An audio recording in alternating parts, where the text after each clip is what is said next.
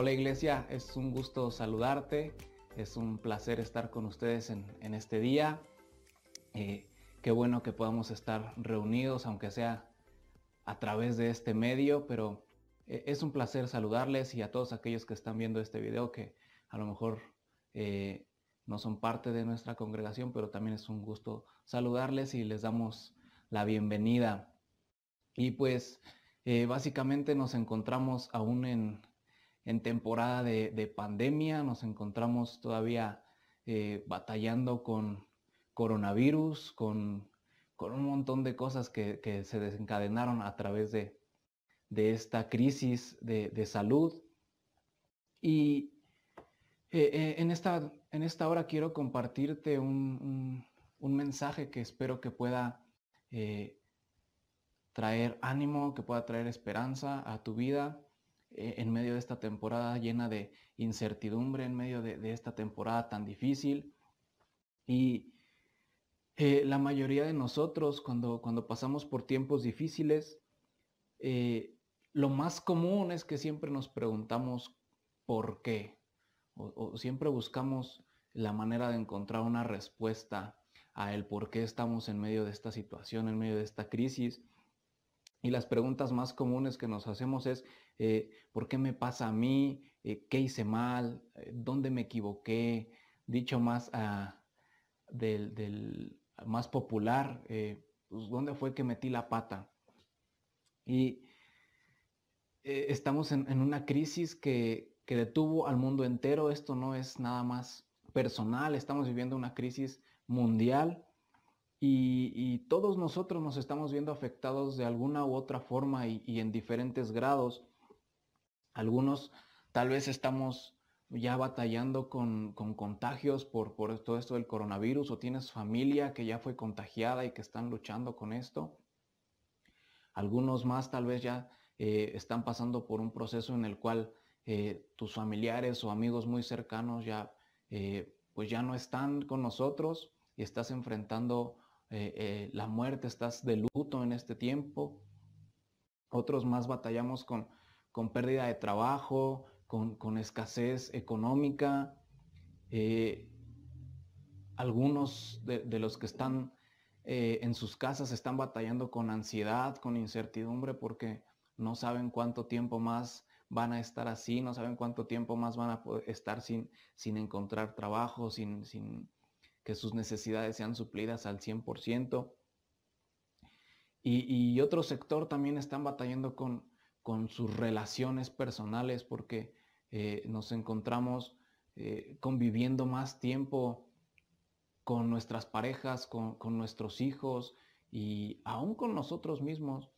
Y, no estábamos acostumbrados a todo esto y esto realmente nos está eh, nos estamos haciendo preguntas de este tipo, ¿por qué nos está pasando esto? ¿Qué fue lo que, lo que causó todo, toda esta crisis en la cual eh, estamos ahorita? Y pensando y meditando en todo esto, yo me, hacía una pregunta en estos días, ¿cómo es que reaccionamos o cómo estamos reaccionando en esta temporada? ¿Cómo estamos reaccionando en esta crisis? Y, yo quiero decirte algo bien importante antes de continuar con, con el mensaje y antes de escuchar eh, la palabra. Quiero decirte algo bien importante y, espero que esto pueda darte paz, que espero que esto pueda darte ánimos. Si es que tú estás batallando, si es que tú te encuentras eh, en una situación complicada. Y es que esta crisis está controlada por Dios. Dice eh, en el libro de Isaías, del profeta Isaías en su capítulo 41, verso 4, en la traducción lenguaje actual, dice, yo soy el único Dios y mantengo bajo control todo lo que pasa en este mundo. He existido desde el principio y hasta el final. Así es que, eh, iglesia, amigo, amiga que nos estás escuchando, quiero decirte eh, que Dios está en control de todo esto.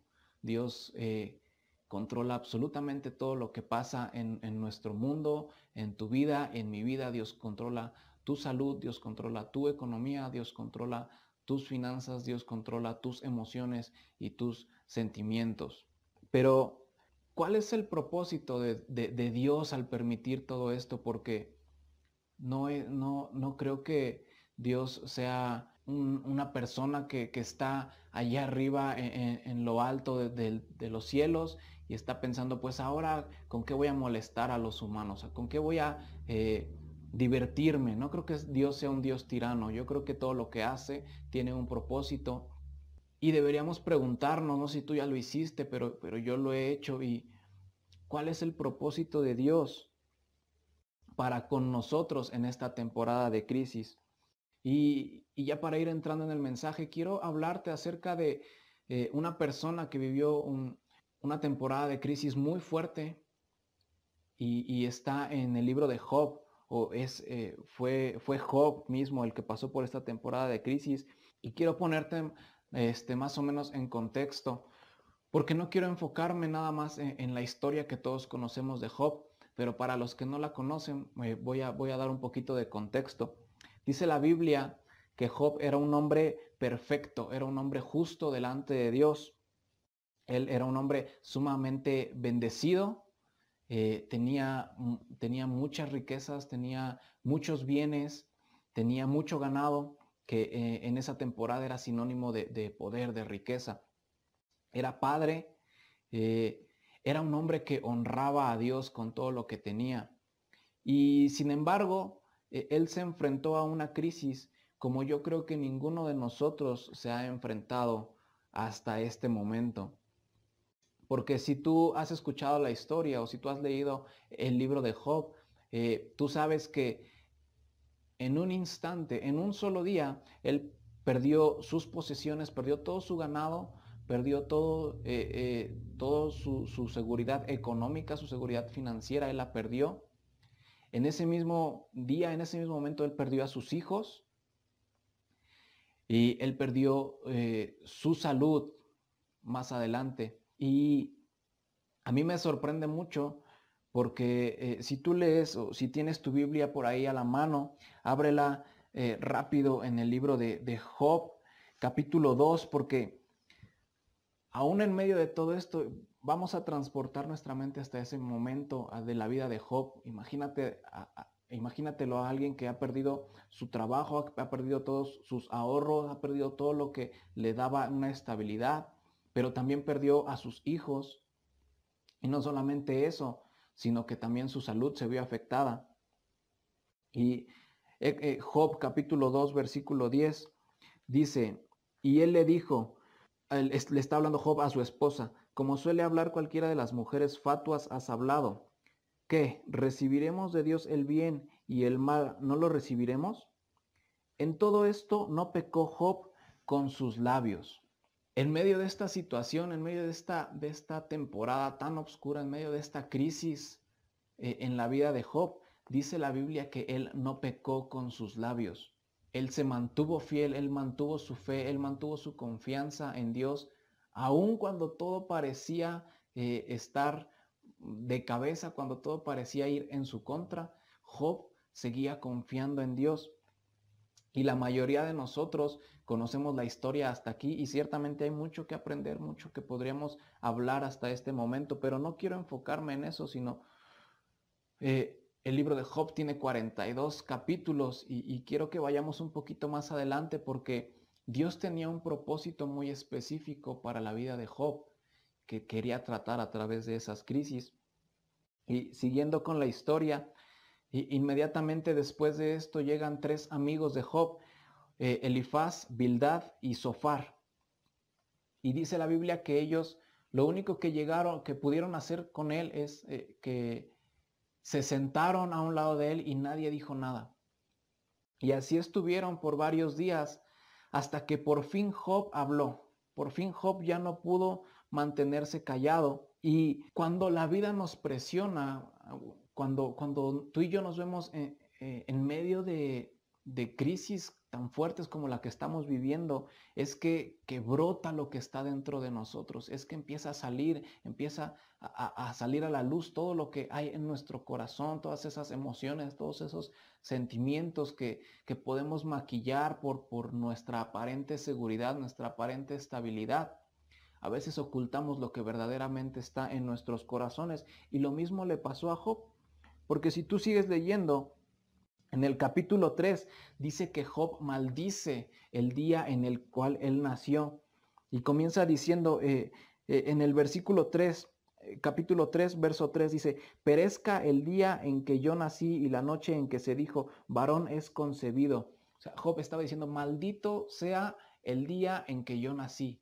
Qué palabras tan fuertes, qué agallas para decir algo de, esta, de este tamaño. Si tú sigues leyendo, eh, léelo con calma después de que terminemos este tiempo en la semana. En el versículo 11 Dice, mejor hubiera nacido muerto. ¡Wow! Qué, qué impresionante! Imagínate el grado de, dolor, imagínate, pues sí, de luto que él estaba pasando, que él dice, mejor hubiera nacido muerto, mejor me hubiera, eh, mejor hubiera sido que yo hubiera nacido muerto. Y luego en el versículo 20 eh, se pregunta a Job, ¿por qué Dios nos deja nacer si en la vida vamos a sufrir? ¡Wow! ¡Qué, ¿Qué pregunta? Y, a lo mejor muchos de nosotros nos estamos haciendo esas mismas preguntas en esta temporada. ¿Por qué Dios me permite llegar hasta este tiempo si, si, si yo estoy sufriendo? ¿Por qué Dios me permite enfrentar la muerte de mis seres queridos? ¿Por qué Dios me permite pasar esta temporada de escasez? Mejor me hubiera muerto antes. Mejor no hubiera nacido. A lo mejor tú o yo ya estamos en ese grado de frustración, de, enojo, de, de no saber por qué están pasando las cosas. Y a partir de este capítulo empieza una conversación, porque si tú recuerdas, Job no estaba solo, Job estaba con sus amigos. Y empieza una conversación entre los amigos de Job y Job. Y, básicamente la conversación se desarrolla eh, de la siguiente manera. Y es que los amigos de Job le estaban diciendo, pues algo has de haber hecho para que Dios permitiera que esto pasara con tu vida. Porque en el entendimiento humano nuestra manera de pensar es, si yo hago algo bien, Dios me bendice. Si yo hago algo mal, Dios me castiga. La mayoría de nosotros en algún momento llegamos a tener ese tipo de razonamiento, ese tipo de pensamiento. Y esto mismo estaba pasando con los amigos de Job. Y le estaban diciendo, pues es que seguramente algo hiciste mal, seguramente eh, en algo deshonraste a Dios, seguramente tienes por ahí algún, algún pecado oculto. Y empieza esta conversación hablándole esto acerca de estos temas eh, a Job. Pero Job no se queda callado. Porque Job comienza a decir que él no ha hecho absolutamente nada, que, que, lo, que lo que a él le pasó está siendo injusto para su vida. Porque si tú recuerdas, al principio del capítulo de Job dice la Biblia que él era un hombre perfecto, él era un hombre justo en todos sus caminos. Entonces, hasta aquí nosotros sabemos que Job realmente no había pecado, que Job no había hecho algo, nada, no había hecho nada malo delante de los ojos de Dios. Pero los amigos le, siguen insistiendo y, en el transcurso de la conversación, de repente Job toma una actitud y, empieza a reclamarle a Dios y, le dice eh, en sus palabras, le dice, le dice Job a Dios, preséntate, permíteme tener una audiencia delante de ti para presentarte mi vida, para que tú veas que lo que, que lo que tú estás haciendo conmigo es injusto porque yo soy un hombre bueno. Y eh, se, sigue desarrollando esta conversación. Y llegamos hasta el capítulo 31, versículo 6. Fíjate, fíjate las palabras de Job en una de sus oraciones, en una de, sus conversaciones. Dice, péseme Dios en balanzas de justicia y conocerá mi integridad.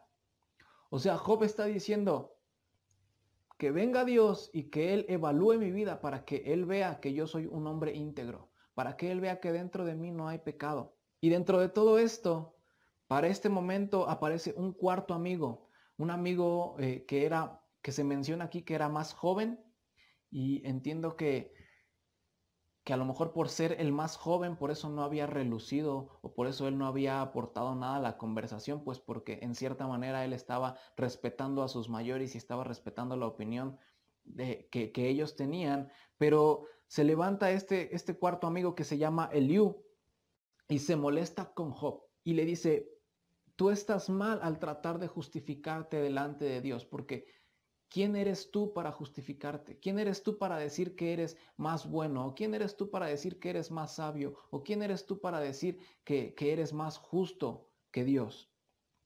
Y eh, avanzamos eh, hasta el capítulo 37.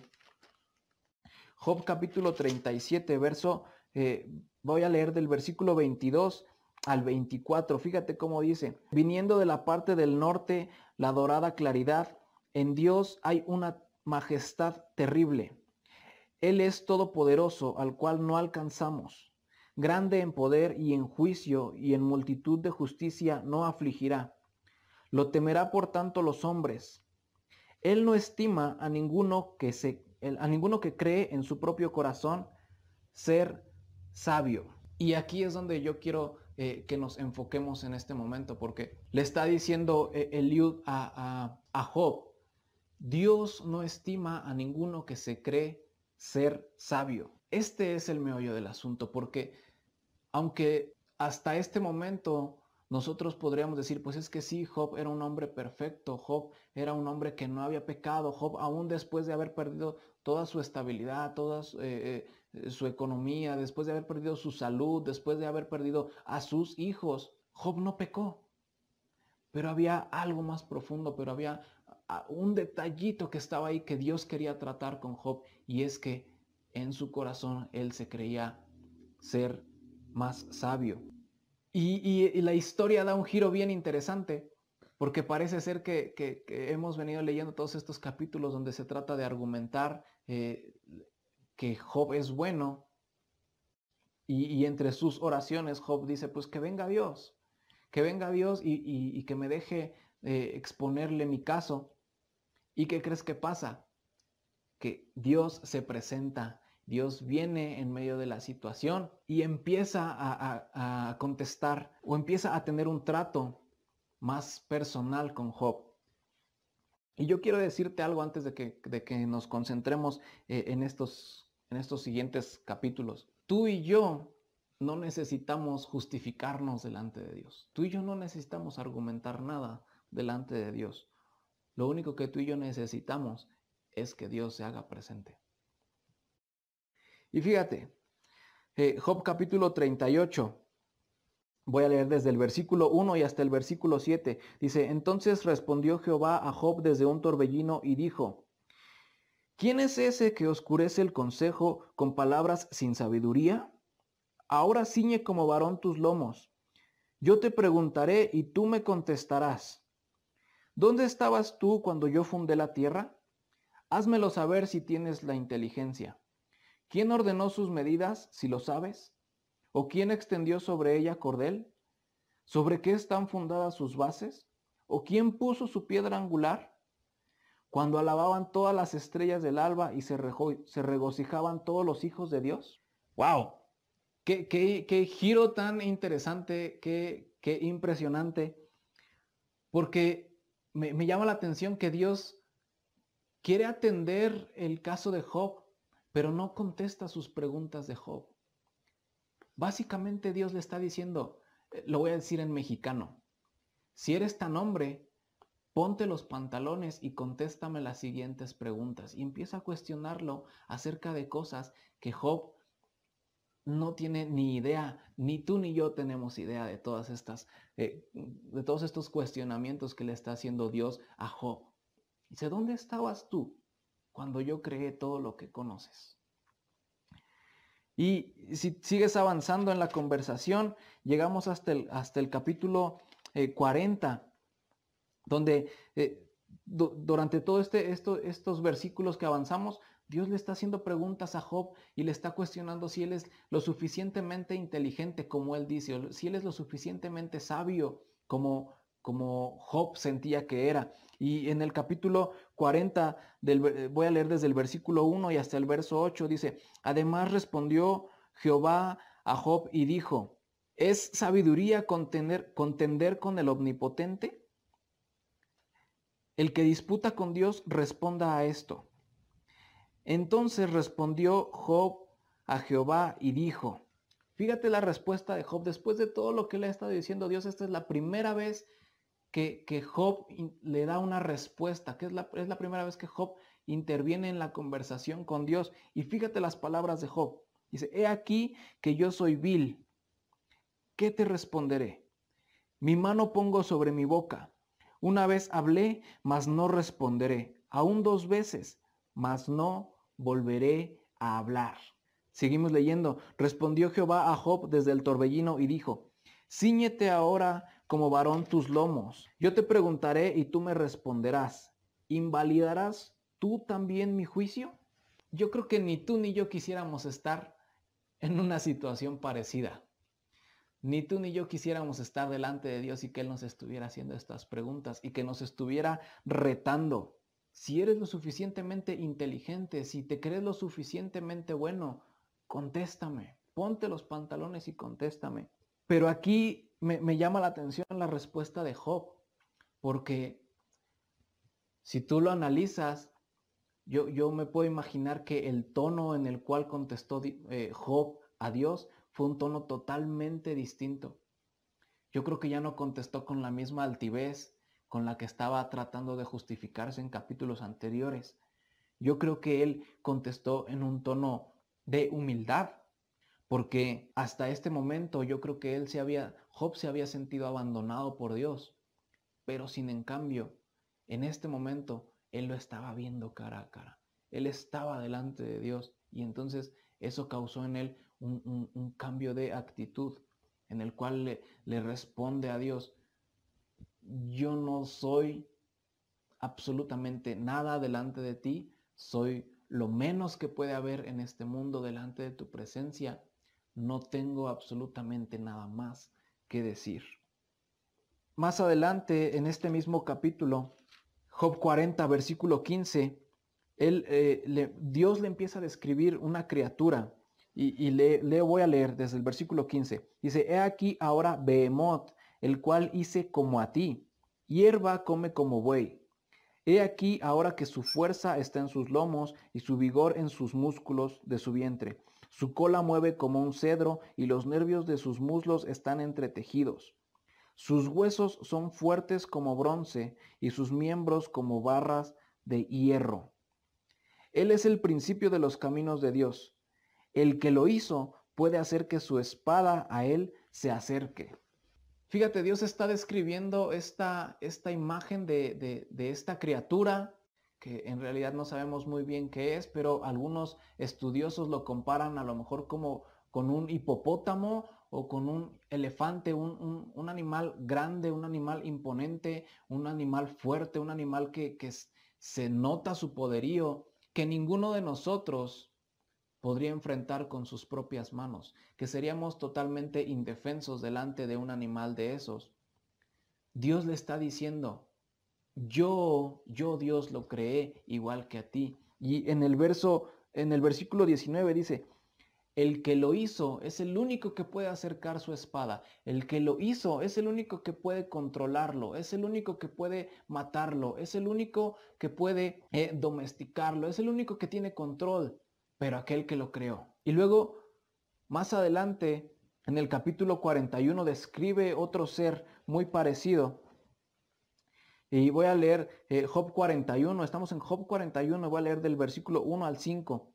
Dice, ¿Sacarás tú al leviatán con anzuelo o con cuerda que le eches en su lengua? ¿Pondrás tú soga en sus narices y horadarás con garfio su quijada? ¿Multiplicará él ruegos para contigo? ¿Te hablará lisonjas? ¿Hará pacto contigo para que lo tomes por siervo perpetuo? ¿Jugarás con él como un pájaro o lo atarás para tus niñas? Dios empieza a describir a otro ser que él le nombra el leviatán. Pero si tú recuerdas, eh, este otro nombre, e, este nombre aparece en otros pasajes y hace referencia a Satanás. Dios empieza a describir a Satanás. Dios le empieza a describir el poderío de Satanás. Y me llama la atención porque si, eh, sigues leyendo, sigue describiendo Dios a Satanás, pero llegamos al versículo 25 Versículo 25 de Job 41 dice, de su grandeza tienen temor los fuertes, y a causa de su desfallecimiento hacen por purificarse. Cuando alguno lo alcanzare, ni espada, ni lanza, ni dardo, ni coselete durará. Estima como paja el hierro y el bronce como leño podrido. Saeta no le hace huir, las piedras de honda le son como paja. Tiene toda arma por hojarasca y del blandir de la jabalina se burla.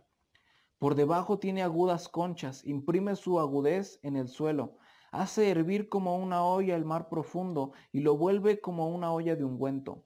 En pos de sí hace resplandecer la senda que parece que el abismo es cano.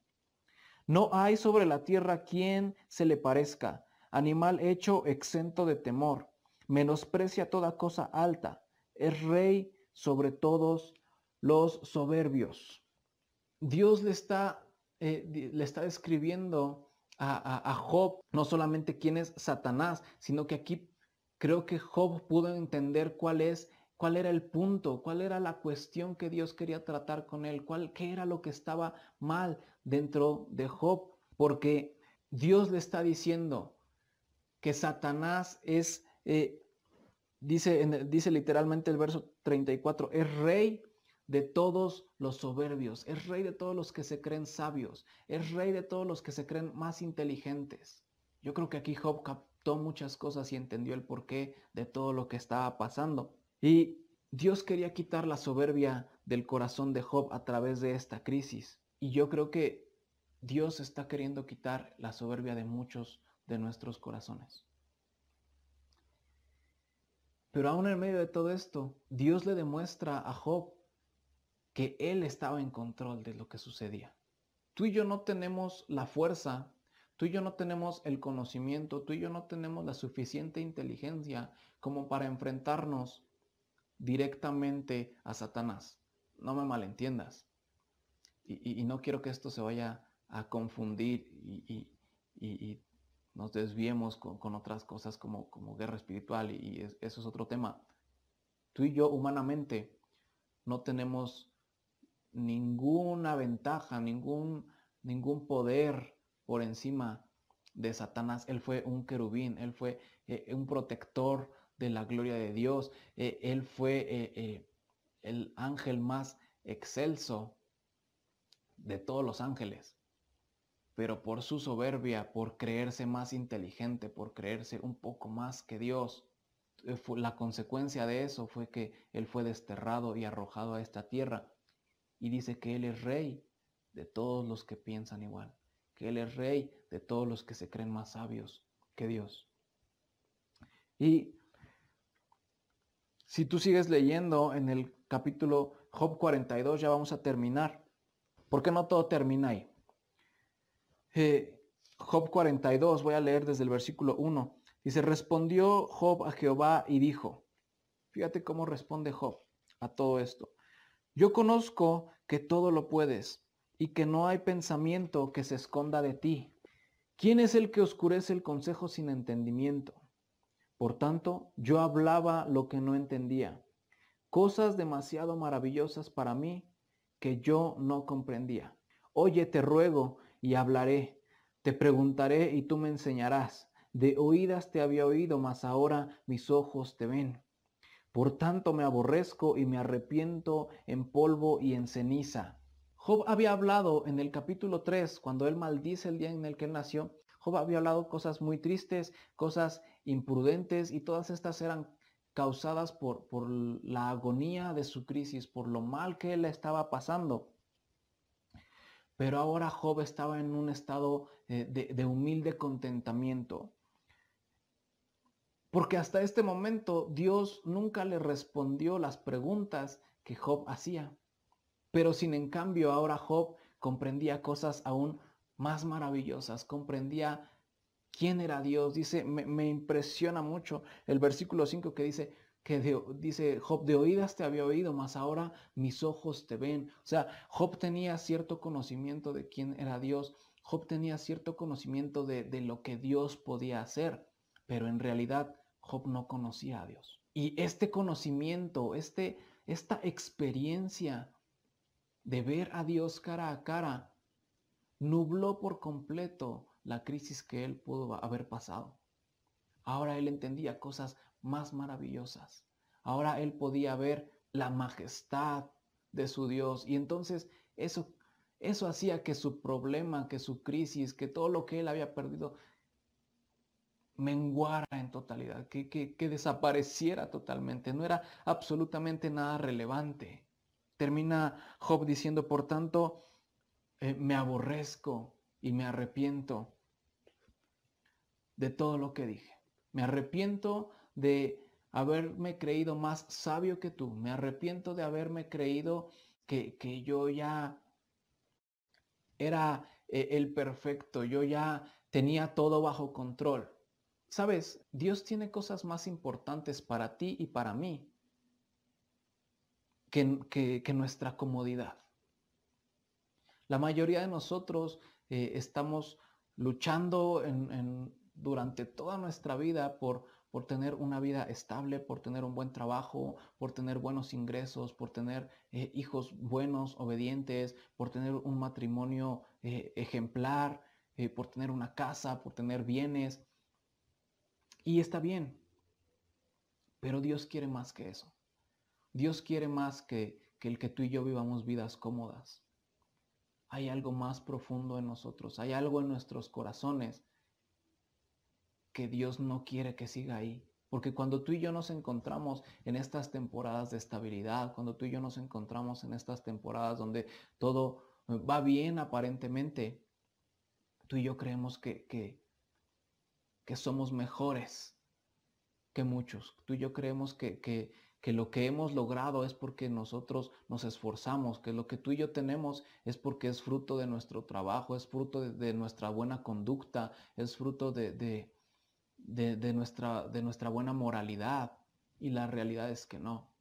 La realidad es que Dios nos bendice porque Él quiere bendecirnos, no porque nosotros no lo ganemos.